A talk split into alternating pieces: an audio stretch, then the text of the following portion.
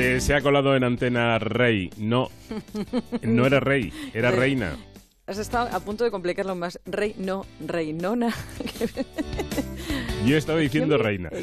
Pero Nacho García no ha cortado el micrófono cuando debería haberlo hecho. Sí pequeño desliz. Ahí sí tienes la culpa tú, Nacho, y no eso. me abronques. Y, eso. Vamos con el treinta y tantos. Bueno, vamos con el treinta y tantos, vamos a cuidarnos una semana más.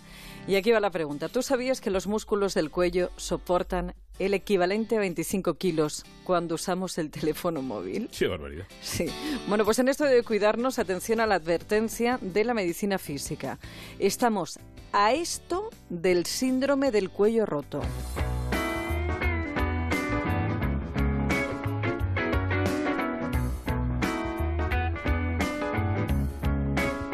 Bueno, pues el síndrome del cuello roto es una denominación, eh, en traducción además de, la terminología anglosajona, de un dolor cervical que mm, está apareciendo o está aumentando su frecuencia o incidencia motivado por el uso de dispositivos móviles, dispositivos móviles digitales, especialmente smartphones, tablets, que implican que el usuario pues tenga una actitud más mantenida con el cuello en, en flexión hacia adelante y esto desencadena dolor.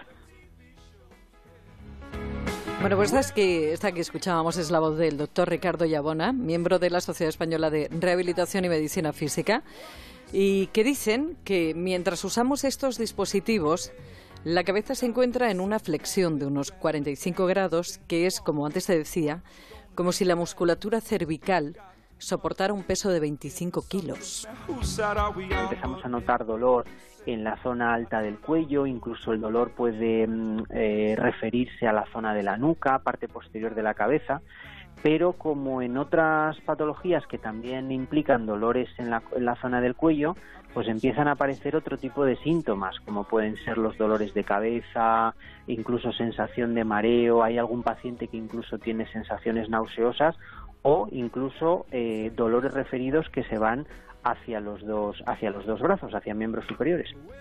Y es que el uso de los dispositivos móviles, no los ordenadores, que ahí ya los ergonomistas ya dieron sus gritos preventivos y poquito a poco vamos haciéndonos a la idea de que la pantalla debe estar a la altura de los ojos, de los ojos, digo, con los móviles.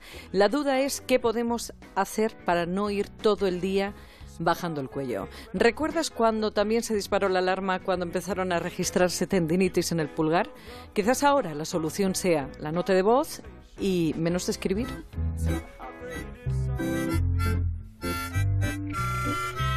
Aparecieron, por ejemplo, dolores también en, el primer dedo, en el dedo pulgar por, por el uso de estos dispositivos. Entonces sí que hay algún estudio curioso que recomendaba, por ejemplo, menos problemas con el uso de dispositivos móviles si los manejábamos con los dos dedos pulgares a la vez, en vez de con uno solo. Yo creo que nos estamos dando cuenta de que la nota de voz es mm, mucho más mucho más ágil que, que la nota de texto y bueno, por, por eh, mecanismo secundario, pues probablemente evite ese sobreuso de, de alguna de las articulaciones. Y como no vamos a dejar de usar el móvil y como no vamos a evitar esos mensajes y correos que nos llegan y como pues, acabaremos respondiéndolos como siempre hemos hecho, no hay más remedio y terminaremos siendo carne de dolores cervicales que solamente vamos a poder evitar o con una postura correcta que va a ser que difícil o con de todas las técnicas de tratamiento posibles para el dolor de espalda, bien sea cervical y lumbar, el ejercicio físico es la estrategia terapéutica que más evidencia científica tiene de la mejoría que puede aportar, superior a cualquier otra. Un cuello fuerte con ejercicios específicos, tanto de estiramiento como de tonificación, seguramente nos ayudará a que podamos soportar mejor toda la carga que se genera cuando mantenemos el cuello en una posición forzada. Pues ejercicio, más notas de voz, menos escribir en el móvil y cuando el dolor se convierta en incapacitante, acudir a un profesional. Pues en el momento en el que genere o una sensación dolorosa que sea ah, muy insoportable o que empiece a generar situación discapacitante. Discapacitante pues en mis actividades laborales, en mis actividades cotidianas, deportivas. Es ahí cuando probablemente eh, sea el momento en el que haya que realizar la consulta. Bueno, pues casi todos tenemos una molestia en cervical de su espalda, pero ahora avisan los médicos que el repunte ha sido notable y la culpa es de los teléfonos móviles. Cuidadito con el síndrome del cuello roto, que además del dolor se puede, como escuchábamos, acompañar de cefaleas y mareos. Está mejor que Pues a ver si toman nota, bonita.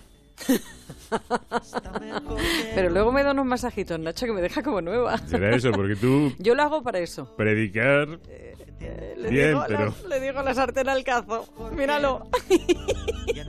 y tú tienes más edad. A ver cómo lo arreglamos. Eso sí. Bueno, que existe un Twitter que es arroba treinta y tantos onda cero. Para cualquier sugerencia o consulta, treinta y tantos arroba onda cero punto es. Para volver a escucharlo, onda cero punto es barra treinta y tantos y más información en la web medicepepa.es y en el blog treinta y tantos que también encuentras en Celebrities de Antena 3 Televisión. cuando dice que tiene treinta y tantos. Couza.